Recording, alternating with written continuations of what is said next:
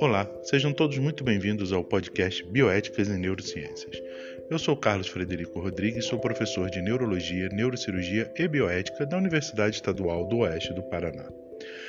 Como é de praxe em nosso podcast, alternamos entre temas de neurociências e bioética. O tema da semana seria um tema de neurociências e continuará sendo.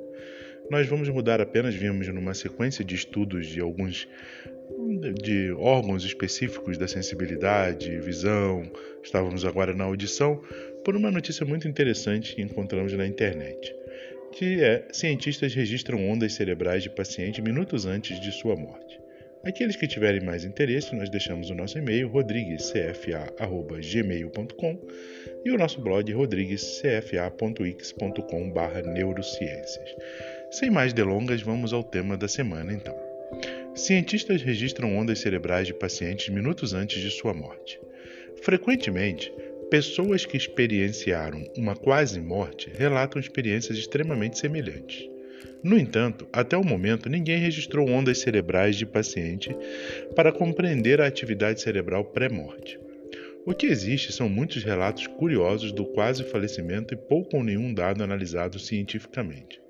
Em recente relato de caso, na revista Frontiers in Aging Neuroscience, cirurgiões registraram eletroencefalografia de paciente de 87 anos. O registro das ondas cerebrais de paciente previamente à sua morte. O paciente de 87 anos chegou à emergência após queda e a tomografia computadorizada revelou hematomas subdurais agudos bilaterais, isto é, o rompimento de um vaso entre o crânio e a superfície do cérebro. Sendo assim, a conduta médica foi uma cirurgia para a evacuação dos hematomas. Infelizmente, o senhor desenvolveu convulsões durante o procedimento, seguidas de uma parada cardíaca. Por fim, a gravação das ondas cerebrais aconteceu porque os médicos utilizavam o eletroencefalograma para monitoramento da condição do paciente durante a cirurgia. Além disso, por causa do estado de não ressuscitação do paciente e após o consentimento da família, os cientistas registraram essa atividade elétrica do cérebro humano através de evento inesperado. Medimos 900 segundos de atividade cerebral na hora da morte e estabelecemos um foco específico para investigar o que aconteceu nos 30 segundos antes e depois do coração parar de bater diz Aymal Zemar, neurocirurgião da Universidade de Louisville, nos Estados Unidos da América. O que foi descoberto?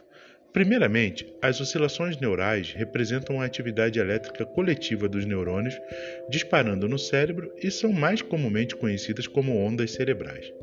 No entanto, essas ondas podem ocorrer em frequências diferentes e são classificadas conforme o estado de vigília ou sono.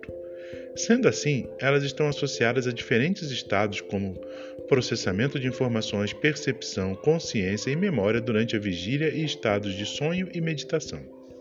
No caso reportado, logo após a parada cardíaca, os cirurgiões reportaram um aumento de ondas do tipo gama e uma interação com a alfa, um padrão semelhante ao estado de memória. Abre aspas. Dado que o acoplamento cruzado entre a atividade alfa e gama está envolvido nos processos cognitivos e na recuperação da memória em indivíduos saudáveis, é intrigante especular que tal atividade poderia apoiar uma última recordação da vida, que pode ocorrer no estado de quase morte, escreveram os autores. Dessa forma, fecha aspas, né? Dessa forma, as descobertas da equipe apontam para uma ligação potencial entre as ondas cerebrais observadas durante a morte com as experiências fenomenológicas das experiências de quase morte.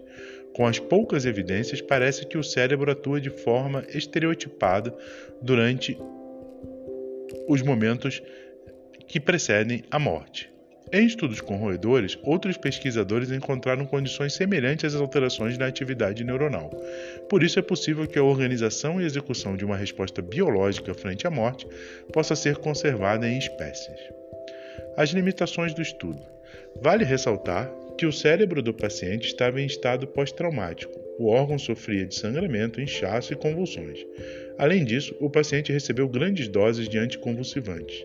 Portanto, ambas as condições somadas poderiam influenciar no estado das ondas cerebrais. Também não há um estado basal para comparar a atividade cerebral antes da internação e durante a morte. O estudo de outros casos também seria inviável devido à imprevisibilidade da morte. Por exemplo, em condições de pacientes previamente saudáveis, é quase impossível coletar informações de eletroencefalograma antes de sua morte. E em caso de pacientes doentes, sua atividade cerebral pode já estar comprometida antes da morte. Por fim, são nítidas as dificuldades de avaliar o que acontece com o cérebro durante a morte, principalmente quando os pacientes deixam para trás familiares específicos. Abre aspas para o Dr. Zemar novamente. Algo que podemos aprender com esta pesquisa é: embora nossos entes queridos tenham os olhos fechados e estejam prontos para nos deixar e descansar, seus cérebros, seus cérebros podem estar revivendo alguns dos melhores momentos que vivenciaram em suas vidas. Espero que tenha sido do interesse de todos e que a suspensão do nosso, da nossa programação normal, digamos assim, sobre os, é, nossas sensibilidades especiais, como começamos com visão e com olfato, não tenha aborrecido a nenhum dos ouvintes. Voltaremos com a nossa sequência no nosso próximo podcast. Um forte abraço e até lá!